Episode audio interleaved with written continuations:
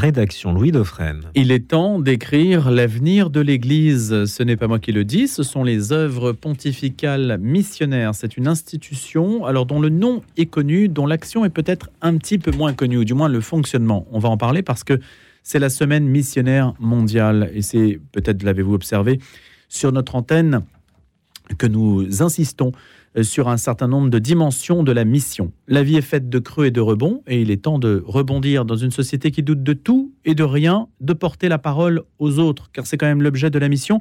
Georges Delrieux va nous en parler. Il est secrétaire général justement de ces EPM, les œuvres pontificales missionnaires. Bonjour Georges Delrieux. Bonjour Louis. Euh, ça fait combien de temps? Ça fait à peu près un an? Ça fait un peu plus d'un an, oui, que j'ai rejoint les œuvres pontificales missionnaires. Comment avez-vous débarqué dans cette aventure? Eh bien, euh, en fait, je pense, je ne sais pas très bien comment c'est arrivé. C'est arrivé comme c'est arrivé. Je pense que c'est une mission que m'a envoyé le Seigneur euh, au milieu de ma vie. Et euh, j'en suis très heureux parce que c'est vraiment une mission. Euh, quand on rentre aux œuvres pontificales missionnaires, on ne vient pas pour travailler, c'est pas un boulot. on est pétri de la mission de notre fondatrice, Pauline Jaricot, et on avance avec elle. Alors, Pauline Jaricot, peut-être un mot? Ah oui, Pauline Jaricot, en fait, est à l'initiative des œuvres pontificales missionnaires, puisque c'est elle qui, en 1822, donc ça fait plus de 200 ans, a créé l'œuvre de la propagation de la foi. Dans une France post-révolutionnaire qui était déchristianisée, elle a eu l'intuition qu'il fallait aller vers ceux qui n'étaient pas instruits, qui ne pouvaient pas lire, pour annoncer le Christ, et en même temps les faire participer au soutien des missionnaires, parce que son frère était en mission, elle lui racontait les difficultés euh, des missionnaires, les difficultés tout simplement très matérielles qu'il rencontrait. Alors quand on parle des missionnaires, généralement on parle du lointain, du moins si on se réfère à cette époque. Oui, alors euh, tout le 19e siècle et la, moitié du 20e siècle, les missionnaires sont des missionnaires qui partent beaucoup des pays européens vers euh, l'Asie, l'Afrique, euh, l'Amérique. La situation évidemment aujourd'hui beaucoup changé. La France est devenue une terre de mission, puisqu'on accueille quand même beaucoup de missionnaires qui viennent de pays étrangers sur notre sol, dans nos paroisses, dans les abbayes, dans les couvents. Euh, mais c'est comme ça, c'est euh, plutôt réjouissant parce qu'en fait, on s'aperçoit qu'on reçoit aujourd'hui les fruits des premiers missionnaires. Mais on pourrait dire, d'une certaine façon, les EPM, c'est aux autres pays du Sud de les organiser maintenant pour les pays du Nord. Alors c'est un peu vrai dans le sens de, du recrutement des missionnaires et de la formation. Ce qui reste par contre constant depuis la création des œuvres pontificales missionnaires, c'est le fait que les pays du Nord sont des pays plutôt nantis, assez riches, et les pays du Sud des pays pauvres. Et c'est là que nous intervenons avec toutes les autres organisations des OPM dans 140 pays dans le monde. Alors même si, Georges Delrieux, c'est de moins en moins vrai, on le voit avec les BRICS qui s'organisent, il y a une puissance montante de certains pays, aussi d'une classe moyenne dans beaucoup de pays du Sud. Oui, euh, d'ailleurs, il est intéressant de constater que quand on parle de croissance, beaucoup de pays africains, par exemple, ont des taux de croissance élevés. Il n'empêche que, au milieu de ces taux de croissance élevés, on sait qu'il y a quand même une, difficulté de la répartition euh, des richesses dans beaucoup de pays euh, ce n'est pas parce que le PIB euh, d'un pays, par exemple, comme le Gabon, est extrêmement élevé, ce n'est pas parce qu'il y a beaucoup d'argent qu'il n'y a pas de pauvres. C'est même plutôt euh, choquant. En fait, c'est la question de la gouvernance, hein, tout simplement, de beaucoup de pays. Il y a beaucoup d'argent, mais l'argent va dans quelques poches seulement et puis atterrit dans quelques berlines en Suisse je, vous laisse la responsabilité de vos propos. bah, écoutez, je, non, mais je ne visais personne en particulier. Bah, malheureusement, il y a tellement de monde concerné, d'une certaine façon, je n'ai pas besoin de citer de nom. Alors, Georges Delrieux, dites-nous comment fonctionnent les EPM, parce que là aussi, c'est une sorte de caisse centrale. Alors, d'abord, les EPM ne sont pas qu'une caisse. Puisqu'en fait, depuis euh, la création des EPM, nous avançons sur deux jambes, comme toute, toute bonne personne. Nous avons un d'un côté l'annonce, la prière, et de l'autre côté la collecte. Donc, euh, nous ne faisons pas que collecter de l'argent auprès de donateurs. Nous, participons aussi au travail de l'annonce. Et aujourd'hui, ça tombe bien, parce que l'évangile du jour nous envoie en mission. Le Christ envoie ses disciples en mission. Donc, on est envoyé en mission aujourd'hui, particulièrement. Euh, donc, dans tous les pays du monde, quasiment, il y a une organisation OPM qui collecte de l'argent, qui participe à l'annonce. Toutes, toutes ces sommes sont mises en commun. Et à chaque année, à Rome, à l'Assemblée générale internationale des OPM, l'Assemblée décide quels sont les projets qui sont soutenus par euh, les fonds récoltés. En fait, ce fonctionnement qui est un peu particulier, c'est-à-dire que moi, je ne peux pas être contacté euh, directement en France par un projet euh, de séminaire au Vietnam ou bien une extension d'école en Inde ou des choses comme ça. Tout passe par Rome pour, dans un souci de subsidiarité. Ah bon, alors on aurait tendance à penser que c'est l'inverse de la subsidiarité, puisque ça remonte au sommet, c'est le sommet qui décide pour la base. Eh bien non, justement, en fait, c'est l'exemple même de la subsidiarité dans le sens où il n'y a pas de favoritisme, et en fait, tous les diocèses, tous les projets sont mis à égalité. Vous comprenez, c'est facile pour, euh, imaginons que l'évêque de Lomé un bon copain dans un diocèse en France, euh, il va vite construire un projet, avoir de l'argent, et puis l'évêque du diocèse à côté qui ne connaît personne n'aura jamais un sou. Donc euh, c'est pas comme ça que ça peut fonctionner. En fait, ça fonctionne par rapport aux projets qui sont développés, par rapport à l'engagement local aussi qui est pris par les responsables ou par les paroisses, par les diocèses et par les OPM de chaque pays. Il faut savoir que dans chaque pays, on collecte. Et on a vu des pays qui ont fini par collecter plus que ce qu'ils ne recevaient. On a eu l'exemple du Vietnam qui, depuis deux ans, arrive à collecter plus d'argent qu'il ne reçoit d'aide. Ce qui est quand même assez extraordinaire dans un pays où euh, la police intervient pour arrêter les prêtres en pleine messe, où les, catholiques sont quand même euh, bien, bien euh, écrasés. Alors, Georges Delrieux, expliquez le, le fonctionnement aussi. C'est-à-dire que quand on a un projet, localement parlant, il faut déjà faire connaître ce projet donc à Rome. Absolument. En fait, chaque euh, un projet, par exemple, une extension d'école au Kenya, voilà, il y a 125 enfants en moyenne par classe, il faut qu'on construise euh, deux classes en plus. Euh, 125 enfants en moyenne par classe Oui, oui, oui, oui, vous allez voir, il y a mieux hein, à certains endroits. et, euh, et, ça bouge pas. Hein. C'est le silence dans la classe et tout le monde apprend et ça travaille. Euh, et euh, en fait, euh, voilà, les responsables de l'école vont faire un projet, ils vont le faire valider par l'évêque du diocèse et le projet va être envoyé à Rome. C'est en général validé aussi par le responsable local des OPM qui indique que oui, On, a, on a un projet qui est intéressant, qui tient la route. et voilà. qui ficelle un dossier en fait, oui, hein, destiné à Rome. À Rome, ça atterrit sur quel bureau? À Rome, ça atterrit à la, à la présidence des œuvres pontificales missionnaires, qui est, qui est divisée en quatre secrétaires généraux il y a un secrétaire général pour la propagation de la foi, donc qui est le, gros travail de l'annonce, un secrétaire général pour Saint-Pierre apôtre, qui concerne, qui s'occupe de tout ce qui est formation des séminaristes et prêtres, un secrétaire général pour l'enfance missionnaire, qu'on appelait aussi euh, la Sainte Enfance parfois, qui euh, prend en charge tous les projets qui concernent les enfants. Hein, c'est euh, des écoles, la catéchèse, des dispensaires, tout, un tas de choses. Et un, secrétaire général qui s'occupe de l'Union pontificale missionnaire, qui couvre la formation de tous les personnels qui ne sont pas des euh, prêtres ou des séminaristes. Donc ça couvre la formation des catéchistes, euh, des euh, religieux, des religieuses, des personnes impliquées dans l'annonce. Donc ça veut dire que le dossier en fait est aiguillé sur le bon secrétariat général. Il atterrit sur la, bonne pile. Quelqu'un le lit, dit tiens là ça va à cet endroit-là. C'est là que ça va être analysé. Absolument. Et chaque secrétaire général va venir à l'assemblée générale et présenter les projets qui lui ont été envoyés et demander euh, quels sont les projets qui sont soutenus et on vote pour les projets qui sont soutenus. Combien de projets? Il y a en général, il va y avoir euh, par secrétariat, euh, c'est variable, il y a 800, 900 projets peut-être par année. On va en soutenir. Donc c'est x4 alors x4, oui. On va en soutenir 4000 projets. Oui, oui, et on va en soutenir à peu près un tiers, entre un tiers et la moitié. Donc c'est quand même c'est considérable, sachant que chaque année ça recommence. Donc, il y a des projets qui reviennent? Alors, il y a des projets d'abord qui se déroulent sur plusieurs années. Hein. vous avez des projets importants. Euh, quand euh, il y a une décision de soutenir la construction, par exemple, d'un séminaire, euh, ça ne va pas se faire en un an. Ça, prend au moins deux ans, voire trois. Il y a aussi des projets qui, sont des projets un petit peu à tiroir. On sait qu'il y a une phase 1, puis après une phase 2, puis après une phase 3. Il y a des projets qui sont complètement spot, c'est-à-dire que voilà, c'est, on, est en train de résoudre une difficulté ponctuelle.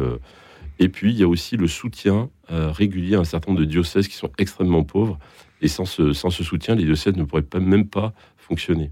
Vous avez des diocèses euh, pour lesquels il faut euh, donner de l'argent pour euh, le téléphone, pour l'électricité, pour le carburant pour se déplacer. et voilà, et les OPM le font. Le pape François a donné des directives non, le pape François n'intervient pas dans le vote des Le pape ne vote pas Non, non, le pape ne vote pas. Pourtant, il est préfet du Dicaster, mais il ne vote pas. il pourrait voter ou dire, alors c'est pas parce qu'on vote pas qu'on n'a pas d'influence non plus. Oui, bon, je pense qu'il. Est-ce que ça oriente certaines décisions? Est-ce qu'on se dit Alors, il y a l'esprit, l'esprit qui est voulu par le par le Vatican reste présent dans les projets. Il y a des projets qui sont retoqués parce que visiblement ils ne rentrent pas dans l'objet euh, des œuvres pontificales missionnaires. On reçoit parfois des choses qui sont un peu euh, à côté de la plaque. Par exemple. Euh, je j'en ai plus souvenir. Moi, je me souviens plutôt des projets qu'on que de ceux qu'on a écartés, tout simplement. Il y a des dossiers qui sont incomplets. une personne envoie un dossier, on n'a pas l'avis de l'évêque, on n'a pas l'avis du directeur local des OPM, on peut pas soutenir. Il y a des projets, tous les projets, on demande un soutien local. Vous avez euh, une salle, il faut équiper des salles de classe au Tchad parce que les, élèves vont chercher des troncs dans la rivière pour écrire. Très bien, bon, il y en a pour, euh, je ne sais pas, 8000 euros par exemple. On sait, dans le dossier, on sait qu'on nous expliquait que localement, les gens ont réussi à récolter 500 ou 800 euros. Voilà, c'est très bien. D'abord, la participation des locaux au projet est importante parce qu'elle elle, elle entraîne la réussite du projet. Et puis, la, deuxième chose, c'est aussi la dignité des gens. On ne peut pas euh, condamner les gens à être aidés euh, et à rester assis sur une chaise. Je pense que les faire participer au projet, les faire participer au soutien du projet, c'est aussi les élever et, euh, et partager avec eux. C'est l'inverse de l'assistanat, donc. Hein. Ah oui, alors les OPM, c'est pas du tout l'assistanat. Alors là, c'est tout, c'est mais vraiment pas du tout. Hein. Euh, Georges Delrieux, le, le don n'est pas fléché. C'est-à-dire la personne qui va donner ne peut pas dire ah bah tiens moi je voudrais aider tel projet au Vietnam, au Tchad, au Pérou. Alors c'est ce que vous dites à la fois euh, vrai et, pas tout à fait vrai. Pour mettre en avant le travail qui est fait par les, OPM dans le monde, souvent dans les campagnes de collecte, on met en avant deux ou trois projets pour que nos donateurs se rendent compte du travail qui est fait sur place. Ça, c'est une première chose. Donc, ils ont accès euh, à la réalisation de certains projets. Et puis, il faut savoir qu'on collecte pour quatre œuvres différentes. Donc, le donateur a le choix de dire je donne pour euh, la formation des prêtres, par exemple, euh, pour les séminaristes, ou je donne pour l'extension d'une école, ou je donne pour la reconstruction d'une église à tel endroit. Donc, ce don va dans la. Dans une des quatre œuvres. Voilà. Voilà. Il, est attribué à l'un des quatre secrétaires généraux. Quand on collecte en France, on collecte sur quatre comptes différents pour les quatre œuvres. Et donc chaque secrétaire général reçoit en fait euh, ce qui a été collecté dans le monde pour sa partie. Et, vous voyez que ça se ventile euh, correctement, c'est à peu près équilibré entre les quatre piliers? Non, non, c'est pas c'est pas équilibré, c'est très variable parce que ça dépend des circonstances. En fait, lorsque vous avez par exemple euh, une actualité qui va pousser les gens vers l'enfance missionnaire parce qu'il y a eu une catastrophe, imaginez que il y a eu un éboulement de terrain au Brésil qui est 250 enfants qui, qui est péri. Les gens se disent oui, il faut quand même faire quelque chose pour les enfants. Et là, tout d'un coup, on va récolter plus pour, pour l'enfance missionnaire. Euh, il y a une montée quand même de la, de la collecte pour l'œuvre de Saint-Pierre apôtre, pour la formation euh, des séminaristes des prêtres, parce que je pense que les, les donateurs français se rendent compte que sans euh, tous ces prêtres étrangers qui ont été formés grâce aux OPM, le fonctionnement des paroisses serait beaucoup plus compliqué. Dans les dernières nominations de cardinaux par le pape François, il y a deux cardinaux qui ont été nommés, un cardinal qui est originaire du Sud-Soudan et un cardinal qui est originaire de Tanzanie. Mais ces deux cardinaux, toutes leurs formations ont été payées par les OPM dans leur pays. Alors justement, le, basculement ou le recentrage de l'Église sur ses périphéries, qui est quand même très net dans les inflexions que donne le pape François, euh, ça donne en fait une assise supplémentaire aux OPM, dans le sens où vous avez euh, des projets qui ont des appuis supplémentaires aussi. Oui, alors c'est certain. Euh, on développe en fait euh, un, réseau entre responsables des OPM. On se rencontre deux fois par an, donc on a des contacts. on a besoin aussi d'informations locales parfois. Voilà, j'ai mon, mon, collègue du Mali, le père Jacques, je vais l'appeler pour lui demander, parce que j'ai reçu une demande particulière, donc je vais lui demander de quoi il retourne exactement, à quoi ça ressemble, etc. donc là, il y a tout, ce, tout cet aller-retour entre nous. Et puis, euh, effectivement, il y a la, volonté des donateurs qui ont, une sensibilité plus forte à, ce qui se passe, euh, parce qu'il y a plus d'informations, à ce qui se passe euh, à l'étranger, et qui se rendent compte aussi que les difficultés qu'on peut rencontrer en Europe, à, certains moments, on en est un peu responsable. C'est-à-dire si on fait rien pour aider la scolarisation des enfants, si on fait rien pour aider la formation des jeunes adultes, il faut pas s'étonner qu'à un moment, il y a du monde qui arrive chez nous. C'est aussi, c'est comme ça, c'est naturel. Donc, vous avez en fait un rôle politique, hein, d'une certaine façon. Non, moi, je ne fais pas de politique. Non, non, mais là, ça, prend une dimension politique. les conséquences, les conséquences hmm. de ce qu'on fait peuvent avoir une dimension politique, oui, bien sûr. Les gros projets que vous avez en ce moment, Georges Delrieux ah, Les gros projets que j'ai alors, ça dépend si c'est pour les OPM ou bah, pour, les OPM. Euh, pour, euh, oui, Alors, je pense que j'ai un gros projet, moi, à l'intérieur des OPM France, c'est euh, renouveler l'esprit missionnaire des gens qui travaillent avec moi parce que c'est nécessaire. Donc là, c'est pour la France Pour la France, c'est nécessaire. Ensuite, les, projets qu'on a dans les OPM, c'est commencer à travailler sur des projets transversaux, c'est-à-dire choisir un ou deux projets et puis les partager avec deux ou trois, entre deux ou trois pays. On est en train de travailler sur un projet, par exemple, avec nos amis polonais pour soutenir euh, la construction d'un collège. Donc, on est en train de discuter comment on va faire pour soutenir ça à deux. on est en train de discuter aussi. Mais les Polonais ont besoin d'un soutien. Non, ils n'ont pas besoin de soutien. C'est un soutien pour un projet à l'extérieur. Hein. Hmm. On soutient aucun projet en Europe. Hein. C'est très clair. Hein on soutient aucun projet en Europe ni en Amérique du Nord. C'est même pas la peine d'y penser. Hein. Euh, mais euh, voilà. Mais peut-être qu'un jour vous y penserez, parce qu'il y a aussi de la pauvreté ici et du dénuement, non? L'Église est pauvre en France. Oui, il faut poser la question au pape François. vous savez, l'Église est pauvre en France, mais il y a toujours plus pauvre que soi. si, vous voulez, si vous voulez la situation dans certains pays d'Afrique ou d'Asie, notre pauvreté va devenir tout d'un coup très relative. Hein. Hmm. non, mais elle a des biens immobiliers, par exemple, mais ce ne sont pas des biens liquides, c'est ça que je veux dire. Oui, alors moi je suis pas. Mon, mon propos, n'est, mon rôle n'est pas de gérer les biens ou le capital de l'Église. Hein, c'est pas ça du tout. Hein, hmm. euh, si vous voulez, les OPM sont ne dépendent pas de l'Église de France. Hein, nous, on dépend directement du Vatican. Oui, on n'a pas de lien particulier, euh, même si on a des très bonnes relations, on n'a pas de lien particulier avec euh, l'Église de France.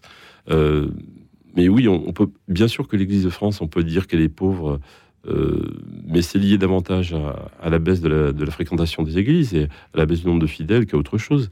Hmm. Donc, euh, euh, mais ce que je veux dire, c'est que l'esprit en fait des OPM est encore réglé sur le curseur du 19e siècle d'un christianisme flamboyant qui était aussi sur une trajectoire coloniale, c'est-à-dire qui allait irriguer le monde entier. On a toujours, on est sur cette trajectoire-là. On n'est pas sur ce que vous avez dit, c'est-à-dire sur l'inversion aujourd'hui des, de la puissance. La puissance est en train de nous déserter, euh, Georges Delrieux, et elle s'inverse, la, puissance. Je, non? je réfléchis pas tellement en termes de puissance. On subit le monde aujourd'hui, on n'imprime plus sur lui. Alors ça, c'est un problème de, civilisation. Hein. Si, vous voulez, euh, si vous regardez euh, l'histoire de l'humanité depuis des millénaires, vous apercevez qu'il y a des très grandes civilisations qui ont éclos, qui ont progressé, qui ont fini par disparaître aussi, hein, et qui ont duré beaucoup plus longtemps que la nôtre. Hein. Donc voilà, ça c'est l'histoire de l'humanité. Euh, je ne réfléchis pas tellement en termes de puissance, d'organisation de l'Église ou autre. La, la, seule puissance, c'est la parole du Christ. Donc nous, on est au service de la parole du Christ et on est au service euh, d'abord parce que le pape a dit tout le monde a le droit de connaître Jésus-Christ. Et en fait, c'est ça qui nous anime. Nous, on est là pour permettre à tout le monde de connaître Jésus-Christ. Mais n'est-ce pas plus facile de connaître Jésus-Christ quand le prêtre dans un village africain est une personnalité reconnue de tous et connue de tous, euh, qu'ici, en banlieue parisienne, où il va être noyé parmi d'autres d'autres propositions qui sont complètement alternatives? Oui, tout à fait. Ben, vous, avez, vous pouvez prendre l'exemple d'évêchés de la, de la région parisienne, dans lesquels vous avez euh, parfois, euh, dans le, même, euh, dans le même diocèse, vous avez 120, 140 nationalités. C'est vrai, quand même, ça doit être compliqué. Puis vous regardez le collège presbytéral et vous apercevez que dans le collège presbytéral, il y a peut-être 40 nationalités différentes aussi. Donc on a des, des, prêtres tamouls, des prêtres africains, des prêtres vietnamiens qui viennent. Euh, et qui correspondent aux communautés qui sont en place. Et en fait, beaucoup de ces prêtres ont été formés grâce aux OPM. Donc en fait, moi je suis plutôt content de voir ça. C'est plutôt un bon résultat. Hmm. Et euh, si vous voulez, en termes de puissance et de, vous parlez de, euh, on va dire, de rayonnement de la mission. Évidemment, à la fin du 19e siècle, 75% des missionnaires dans le monde étaient des Français. Donc ça, donne une idée de, ce, que, pouvait représenter la mission en France. Mais nous, on reste plutôt, on travaille plutôt dans l'idée que les missionnaires qu'on reçoit aujourd'hui, euh, dans notre pays, et ceux qu'on soutient, en fait, sont le fruit du sang des martyrs. Vous avez combien de missionnaires qui sont arrivés dans des pays lointains, qui ont tenu trois jours, trois semaines maximum, qui ont été tués? Euh, Nous avons encore des instruments de, torture, des martyrs de missionnaires. Les indigènes renvoyaient tous les instruments de, torture et de martyrs pour dire n'envoyez personne d'autre. De toute façon, on va tous les tuer à l'arrivée, c'est pas la peine, vous perdez votre temps. Et pourtant, d'autres sont retournés. Et euh, j'ai eu euh, reçu la, conférence épiscopale de Papouasie-Nouvelle-Guinée au mois de mai, et c'était extraordinaire de voir comment euh, cette région du monde a été évangélisée. Et le dernier diocèse a été créé il n'y a même pas 50 ans. C'est-à-dire qu'il y a une partie de ce continent, il y a 50 ans, ne connaissait pas le Christ. Et aujourd'hui, dans un diocèse de 250 000 habitants, il y a 170 000 catholiques. Alors là, on a des leçons à prendre. Mmh, la Papouasie est un pays difficile, hein, socialement parlant. Oui, oui, bien sûr. Et l'Église a un rôle important parce que le discours de l'Église n'est pas euh, complaisant et n'est pas euh, corrompu. Georges Delrieux, est-ce qu'on peut citer un chiffre? Qu'est-ce que ça représente en volume, en fait, la collecte des œuvres pontificales missionnaires? Qu'est-ce qui est collecté à l'échelle mondiale? À l'échelle mondiale, ce qui est collecté, c'est aux alentours de 180 millions d'euros. Euh, donc c'est quand même une somme qui est importante. C'est à peu près la même chaque année oui, ça varie un petit peu, mais euh, ça, il, y a eu eu une hausse en, 2020, l'année du Covid, parce que euh, le pape François a fait un appel à ce qui est un geste fort, parce qu'il y avait vraiment des situations très difficiles hein, qui ont été par, créées par la pandémie. Mais c'est à peu près constant. on se bagarre. tous les pays qui collectent le plus se bagarrent pour arriver à, intéresser les donateurs, à continuer à, à collecter. Mais on voit bien qu'il y a on est, on est sujet aussi au désintérêt d'un certain nombre de donateurs ou d'un certain nombre de, personnes vis-à-vis du christianisme. Hein. Ça, il ne faut pas se le, cacher. Mais il y a aussi, il y a aussi des nouveaux donateurs. Donc euh, moi, j'ai espoir. Et puis il y a un regain aussi de mobilisation quand on sent que bah il y a une utilité réelle. Hein, c'est que vous l'expliquez. Oui, c'est-à-dire que euh, le, basculement vers une collecte euh, pour des projets a réintéressé des nouveaux donateurs. On a récemment aidé, par exemple, on, aide des choses, parfois ça paraît invraisemblable. un demande d'aide de 1000 euros pour mettre des réservoirs d'eau potable dans des écoles. vous vous rendez compte que ces 1000 euros, même une paroisse arriverait à aider. Quand vous dites 1000 euros, par exemple, c'est on verse 1000 euros au pays, au pays qui a demandé l'aide alors, au diocèse qui a demandé l'aide, oui. C'est le diocèse qui reçoit une somme, hein. et c'est lui qui achète. Et c'est lui qui met en place le, projet. et vous vérifiez que donc euh, la chose a bien été euh, achetée. Bah, c'est vérifié chaque année, tous les projets sont vérifiés, et c'est ce qui permet de continuer, parce que on sait très bien, on a vu le cas, comme toujours, il y a quelques projets qui ne sont pas vraiment déroulés comme prévu. Bah, derrière, les projets suivants sont bloqués. C'est-à-dire qu'on est non, non, on peut plus aider là. Vous n'avez vous pas respecté hmm. votre parole, le projet n'a pas avancé, on arrête. On attend que vous ayez fini votre projet. Georges Delrieux, est-ce que les cathos ne sont pas trop sollicités? Il y a beaucoup d'ONG, en fait, hein, qui, qui aident partout. On en parle, elles sont d'ailleurs partenaires de notre antenne. Est-ce que... Ah Louis, si vous saviez le nombre d'enveloppes que je reçois chez moi, déjà, j'ai le vertige ben parfois. Bah, y compris notre radio, hein, qui sollicite les bien dons. Sûr, bien sûr. Et le système ne fonctionne que par le don, en fait. Hein. Le système ne fonctionne que par le don, et euh, tous les dons comptent. Euh, on reçoit des dons, euh, des gens nous donnent 10 euros des fois, on reçoit une enveloppe avec un billet de 10 euros dedans. Mais moi, je suis émerveillé parce que je me dis, la personne qui a donné ça, vraisemblablement, elle peut pas donner plus, elle a donné le maximum. Mais il n'y a pas de petit C'est la veuve, c'est la veuve qui vient faire son offrande, hein, c'est ça. Donc, il n'y a pas de petit don, tout est bon, tout est bon pour aider la mission. Est-ce qu'il y a des entreprises, des entités, des personnes morales qui donnent? Oui, nous avons quelques entreprises qui donnent euh, de manière anonyme, ne demandent même pas de publicité là-dessus, ils le font vraiment euh, de manière désintéressée. Et c'est d'autant plus appréciable, hein, parce qu'on sent que c'est un don qui est sincère. L'année prochaine, donc là, le, l'injonction, c'est il est temps d'écrire l'avenir de l'Église avec un point d'exclamation. Oui. La définition que vous donnez très rapidement, Georges Delrieux? En fait, pour l'écrire, déjà, il faut avoir les moyens de l'écrire. Donc, en fait, notre, notre fonction, c'est de donner les moyens d'écrire l'avenir de l'Église. C'est ça, c'est donner euh, les moyens de, lire, d'écrire, d'annoncer. Et au sens strict du terme, hein, quand vous dites lire et écrire, quand on est 125 dans une classe, mais que l'ordre règne, et qu'on apprend. Il y a une leçon déjà dans ce que vous avez dit. Merci Georges Delrieux. Merci Louis. Secrétaire général des œuvres pontificales missionnaires, les EPM. C'est la semaine missionnaire mondiale en ce moment. Je vous souhaite une bonne journée.